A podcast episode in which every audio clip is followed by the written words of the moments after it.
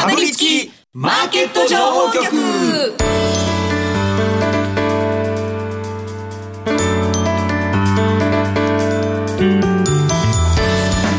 夕方はラジオにかぶりつき皆さん1週間お疲れ様でした。進行役の八木ひとみです。さあ今週はこのお二人とお話進めてまいります。ビーコミさんこと坂本慎太郎さんそしてスパローズ大和和孝さんです。よろしくお願いします。まずいですよ。放送前の YouTube の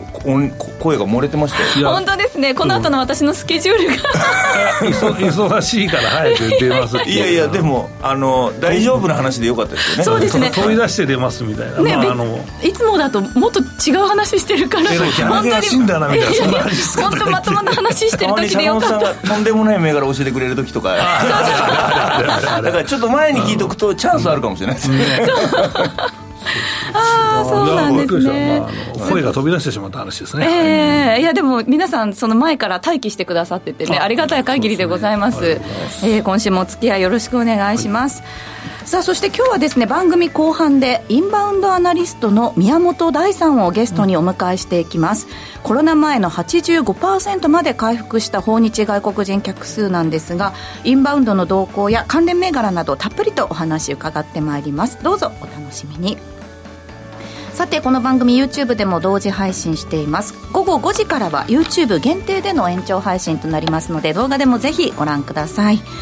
えー、そして宮本さんに今日資料たくさん持ってきていただいております。番組ウェブサイトにアップしてありますのでぜひダウンロードして使ってみてください。今日もかぶりついて聞いてしまうような株情報てんこ盛りでお送りしていきます。かぶりつきマーケット情報局。この番組は岡三証券の提供でお送りします。かぶりつきマーケット情報局。ではまずは今週1週間のマーケットを振り返るとともに来週以降の見通しを坂本さんに聞いていきましょう、今日も岡三証券の資料を見ながら、えー、見ていきたいと思うんですけれども、日経平均株価、今週終値ですね、うん、えー、32,315円99銭ということで、えー、足元急回復ですね。ね。はい、1週間で4%を超える上昇、うん、1321円32銭のプラスとなりました。うんえー、トピックスは2308.75ということで、週間上昇率2%程度にとどまったということで、日経平均のね、やっぱり上昇がすごく目立った1週間でしたけれども、うんさて、うん、坂本さん、足元どう見てますか？あ予想通りでしたね。っていうと、うん、多いっていう人いるかもしれないですけど、一応、ラジオ日経では、まあ、僕、2番組担当させていただいてますけど、はい、えー、と先週出た、あ失礼した10月6日ですかね、えー、ごめんなさい、5日だな、5日、5日の、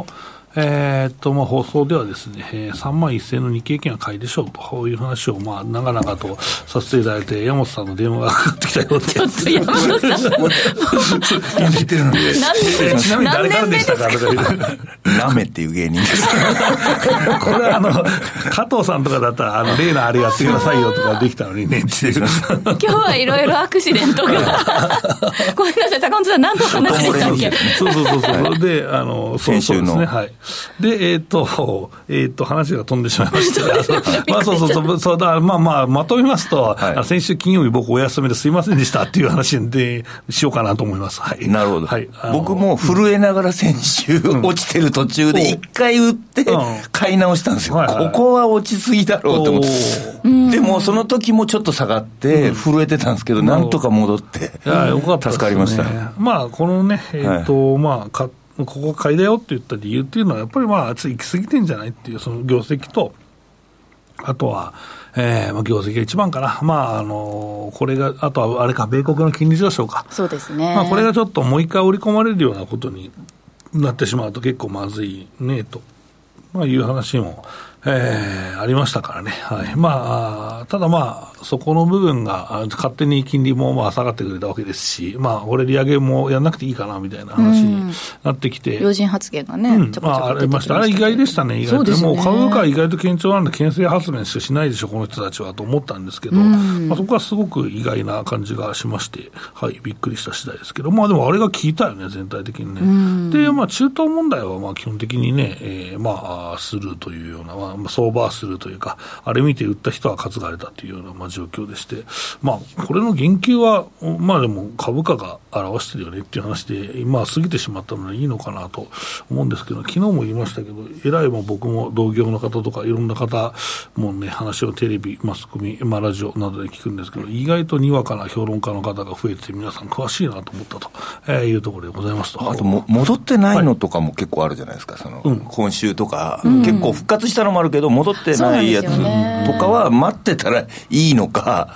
差が分かれていくのかそうそうそう、だから戻ってきたところが、はい、あいいんじゃないかなっていうのはありますよね。っていうのは、やっぱり。その戻ってくる、うんまあ、今週ぐらいまでかもしれないですけどね、まあ、月曜までかもしれない。けど、僕は昨日のラジオで今日までって言ったんですけど、まあ、出遅れを買うなら、やっぱりまあ、今ぐらいじゃないと、まあ、需給の問題でその戻れなかった銘柄もあるかもしれないじゃないですか、すね、だからその辺で本当に買いベットしたい人は、ちょっと出遅れをまあ買ってみればだめなら投げるかぐらいな感じでよかったかなと思って、でもあとはもう決算が始まりますから、それ次第で動いちゃうよねっていう話ですね。で、まあ、2級の決算は非常にいいと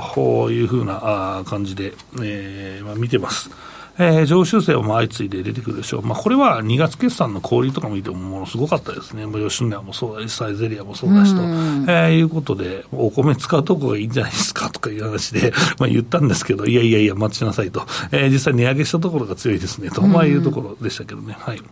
えーとまあ、それが今日も意外と続いているということもあった、はまあ、この日本株だったということですね。そうですね、はい、セクターで見てみると、うん、まあ、こちらあの、騰落率ベスト5ということで、うん、えっと、資料には載せてありますけれども、気になる動きをしたセクターはありましたか？そうですね、やっぱり資源がまあ強いんで、うん、まあ、山の工業ですとか、まあ、石油、石炭、えー、あたりが非常に強かったのと、まあ、それは皆さん当然分かってる話だと思うんですけど、最近ずっと弱かったね、この電気機器とか、えー、と輸送用機器とか、まあ、この辺が復活しているというのはすごく良かったんじゃないかなと思ってます。はい、えっ、と、ここは日本株が下落した要因の一つである米中問題ですね。まあ、この、えー、iPhone が発売になる前後ぐらいに、うん、えー、ちょっと使用禁止じゃねえかみたいな話で、ちょっと米中問題がですね、再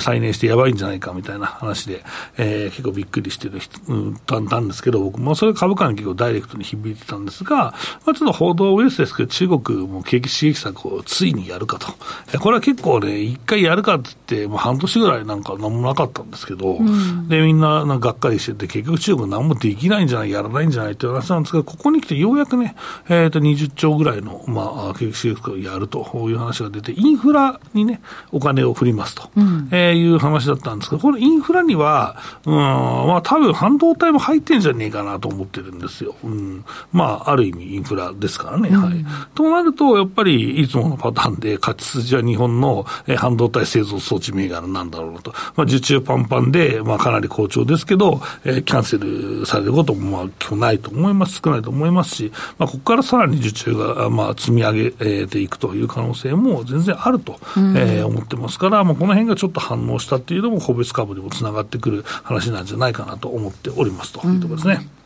機械セクターで、えー、昨日の上昇が目立ったのが、その DMG 森世紀だと思うんです、はいはい、このあたりはどう見てますそうですね、森世紀もですね、まあ、これといった材料はですね、ないんですが、まあ、えー、この、まあ、設備投資ですよね、まあ、ここの、まあ、活発な、え部分っていうのは、まあ、その中国も当然話ありましたけど、まあ、日本でも、まあ、特にそうですし、えー、と、まあ、アフターコロナ見据えて結構強いぞというような、えー、見通しにですね、なってきていると思います。ますので、非常に、えー、株価も高水準で推移していると。いうことになってますね、うん、はい、DMG 森関ですが、今週末、2621円で終えています。えー、同じような流れで、芝浦メコメカトロニクス6590も、まあ、今週昨日ですね、しっかりとした上昇を見せたということですね、ね。ここもまああの非常にね、今期、まあ、今期というか、まあ、足元ね、えー、業績がずっとまあ良くなっている、まあ、会社でして、うん、えーと液晶半導体の製造装置メーカーなんですけど、この液晶のこの洗浄装置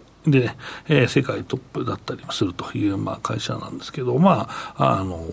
半導体含めた、あまあ、電気機器があある程度ね、えー、引き合いがあるとですね、えー、まあ、儲かる会社だなということですね。あとはまあ、うん、そうね、円安効果も出てくるだろうっていうのもあるし、ということで、まあ、セクターがちょっと見直された、まあ、週、まあ、空売りした人、買い物したっていうのも少なくともあるかもしれませんけど、非常に強いね、えー、週だったと。まあ、このきっかけは、まあ、繰り返すんですけど、米中のね、問題でちょっとネガティブになったのは、中国の景気刺激策を生やしたということなのかなと思ってます。6590芝浦メカトロニクス、今週は7310円で終えています。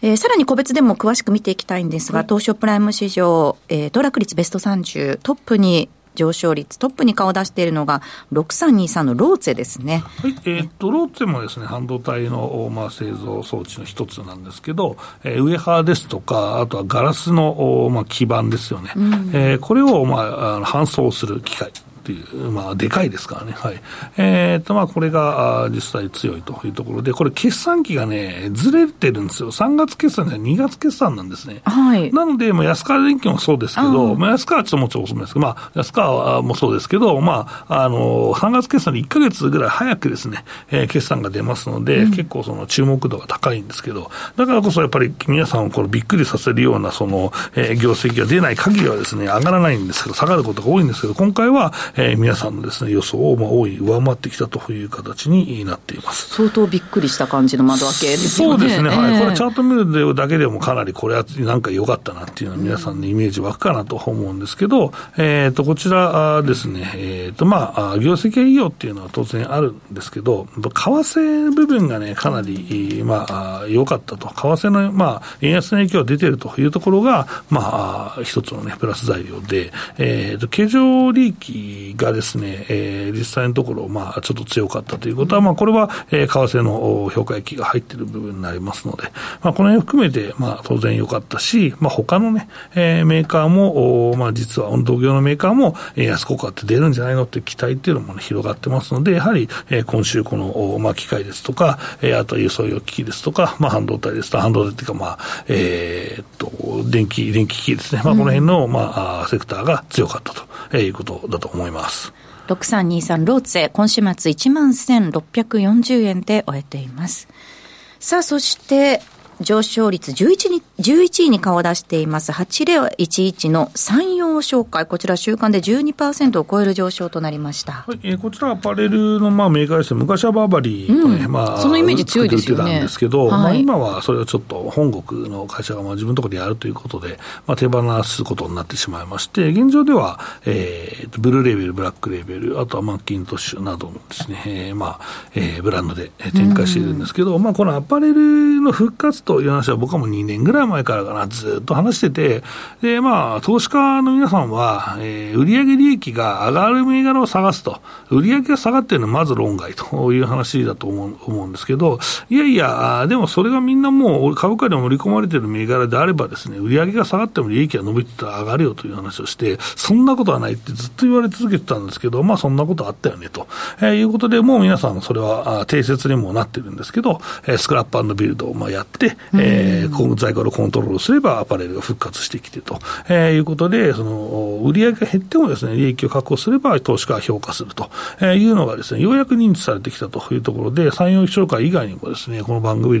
まあ、ラジニキラ・アラストリアですとか、うん、えー、あとオンワードですとか、まあ、いろんな、えー、TSI ホールディングですとか、いろんな、まあ、えー、アパレルメーカーをね、紹介したんですけど、まあ、総じて非常にね、業績が、えー、良くなって株価も伸びてますので、えー、まあ、株というのはもう覚えておいてほしいんですけど、まあ、売上が下がってるから上がらないということはまずないですから、ちゃんと利益がついてくればですね。だからまあその辺が、あまあ向上的であればね、えー、特にこういうふうな、まあ右方あり、もうこれ、えー、産業紹介この4、400円ぐらいかな、まあ、3桁の頃からずっとまあ来てるようなまあ状況でしたから、まあ、そこがまあ非常にですね、えー、まあ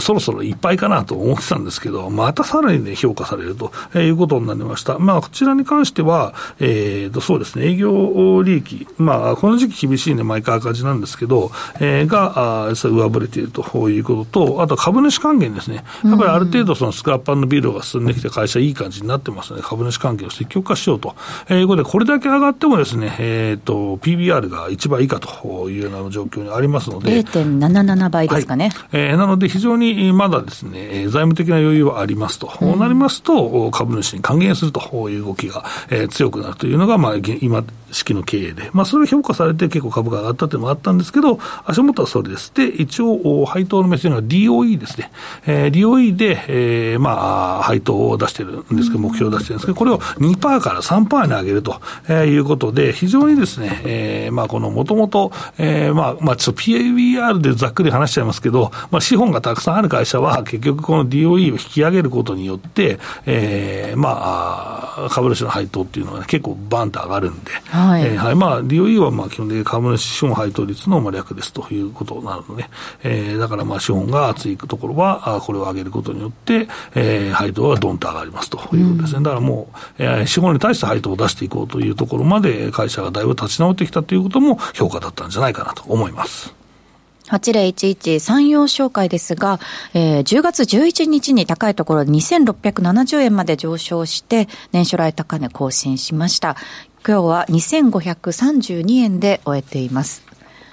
続いてもう一銘柄、えー、下落の方で見ていきたいのが、3093のトレジャーファクトリーですね、週間で9%を超える下落となりまして、はい、えー、11位、下落率11位に顔を出しています、うん、はい。えっと、こちらはリユースの会社なんですけど、まあ、一応、業績はいいんですけどね、まあ、ちょっと出尽くしということで下がっているというところで、まあ、僕は、えー、リユースの会社は、まあ、あのかなりこのトレファク400円の頃からですね、えー、分割後の400円か、今、今の数字、400円から、まあ、上がってきてて、そこもずっと追っかけてきてたんですけど、まあ、そろそろ売りだよねということで、まあ、長期であればこれは空売りで取れるんじゃないかという話は、まあ、しています。えっ、ー、と、まあ、理由はなかなか、あこのリユース業界っていうのは同業他社たくさんいて、新規出店どんどんして成長していくんであれば、在庫が確保できなくなって、まあ、店の、その、在庫の仕入れ値が上がる。あとは、えー、仕入れ値が上がって、えー、魅力がなくなる。まあ、あと商品が少なくなって魅力がなくなるというのは、やっぱこの業界のボトルネックだと思うので、それが来る時期に来てるんじゃないかなと思ってます。ということで、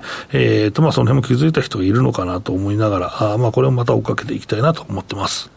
3093トレジャーファクトリーですが、今週末1159円で終えています。年初来安値は1082円ということで、そこに迫る水準となっています。うん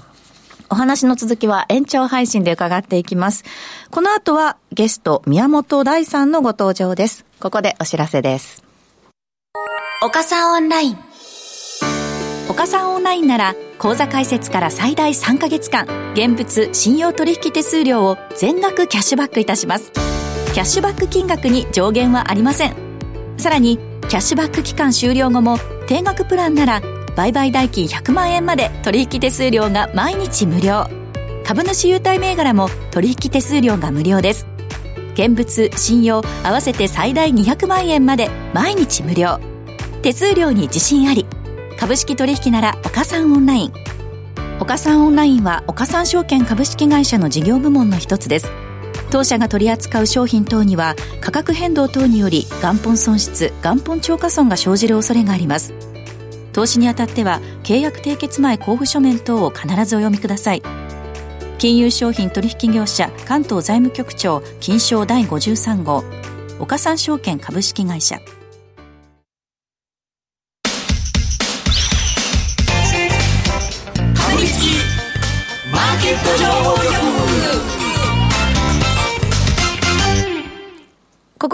本日のゲスト、インバウンドアナリストの宮本大さんにお話を伺っていきます。宮本さんよろしくお願いいたします。よろしくお願いします。こんにちは。よろしくお願いします。えー、この番組には初登場ということなんですけれども、ね、あいろいろと多数のメディアにご出演されているという話です。ですねはい、一体どういう方かということを最初にですね、簡単に詳しく説明していきたいと思うんですが、大学卒業後、えー、証券会社を経て、かんぽ生命保険に入社されました。外国債券、為替ポートフォリオマネジメント、日本株アナリスト兼株式ポートフォリオマネジメントを担当され、えー、アメリカで MBA 修了されたということですね。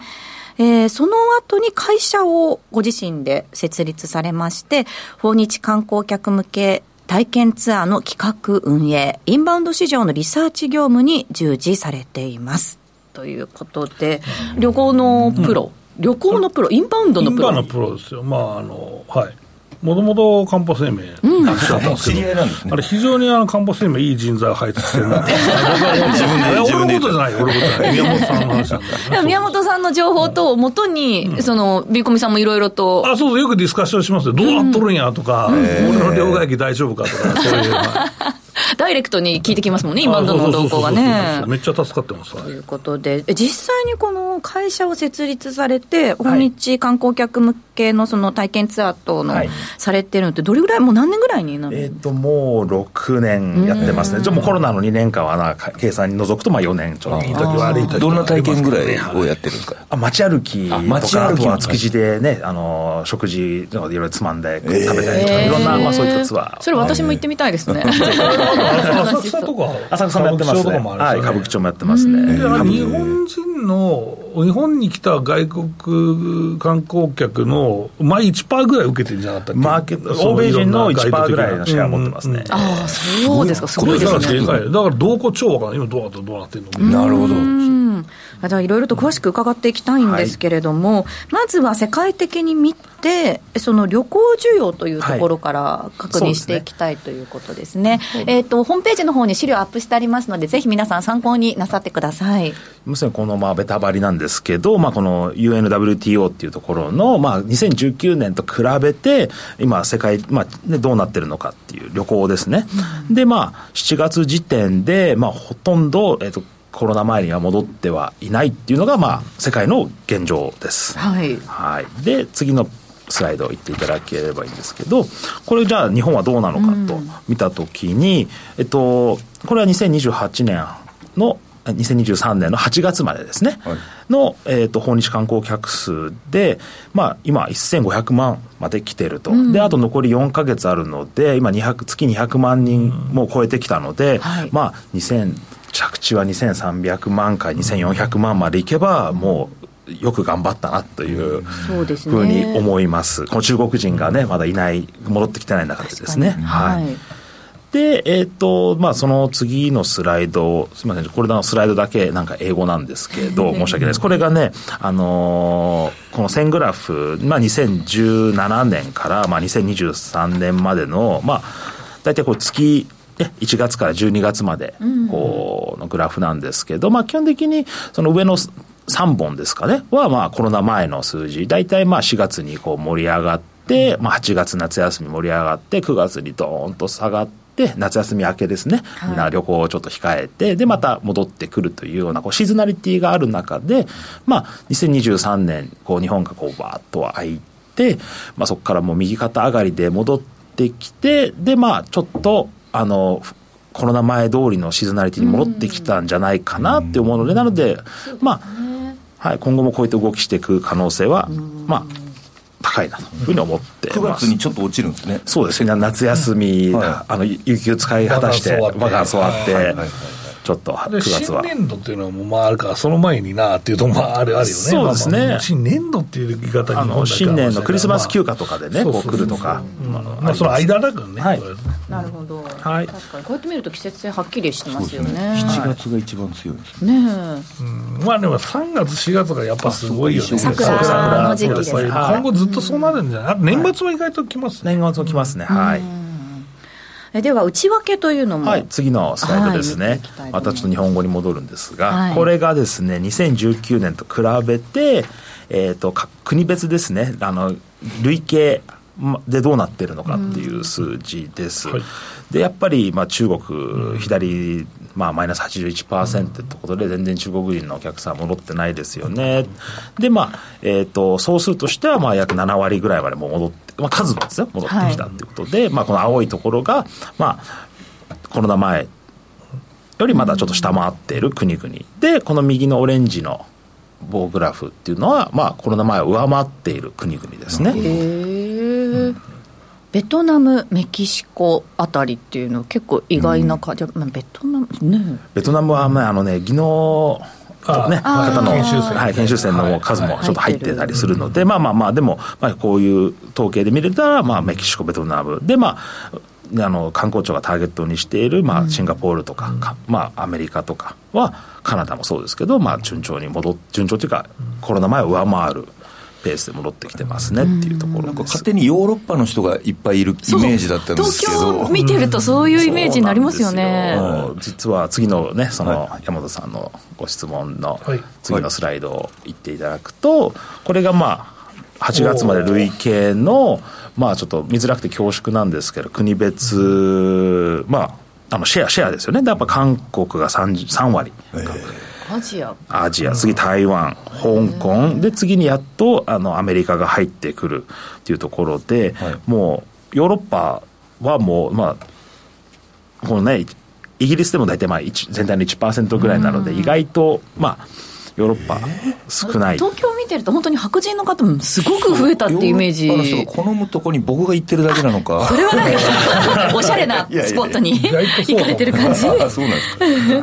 えー、まあ、これは前からね、コロナ前から、あの変わってないので、基本的にアジアでも7割は、えーと、シェアがあるので、はい、まあまあ、こんなもんじゃないかっていうのは、うん、特に大きなあの驚きはないです、コロナ後でも。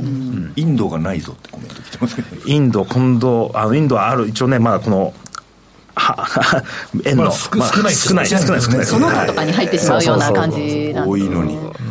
本当は全部表示させてねごご覧ねお見せしたいんですけど、ちょっとこう資料上ねなかなか難しいということで。はい、で気になるのは、やはりどれぐらいお金を落としていただいているのかというところですよね。で、ね、次のスライドなんですけど、私いつもあの見ているのは、この百貨店の名税売上高っていうのをずっとこれ、うん、あの、データ取ってるんですけど、はい、真ん中はまあコロナ中ですね。で、左、まあ、まあ、億単なんですけど、えっと、開けてから、まあ、300億をこう回復してきたっていうか、まあ、コロナ前の水準をまあ上回ってきたっていう、うん、まあ、もう戻ってきた、上回ってる月もあって、あのー、すごい消費が旺盛だなね、人数は戻ってないのに、はい、金額はもう高額になってるんですね、はい、なのでやっぱり円安と、えー、あと値上げですね。やっぱりそういったものがやっぱり2019年と比べて何が違うかっていうとそこの2点かなというふうに思ってます、うん。で本当に次のスライドを言っていただけるとさっき山田さんおっしゃってたように人数が戻ってきていないです。でちょっと見づらいんですけど左がえっ、ー、とあの購買客数ですね。そうですね。購買客数のところが購買客数で、それ見るとなかなか戻ってきてはないですけど。まだね7割ぐらいかなっていう感じ。折れ線はだいぶ。折れ線がえっと一人当たりの購買単価なので、購買単価もちょっとね見づらくて恐縮なんですけど、コロナ前がね大体6万ちょっとぐらい。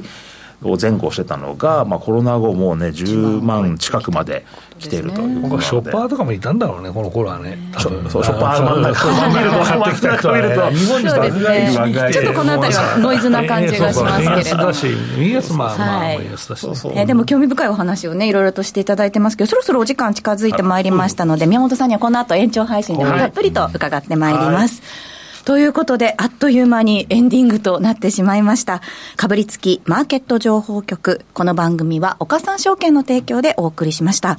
実際に投資をされる際の判断はご自身でしてくださいますようお願いいたします。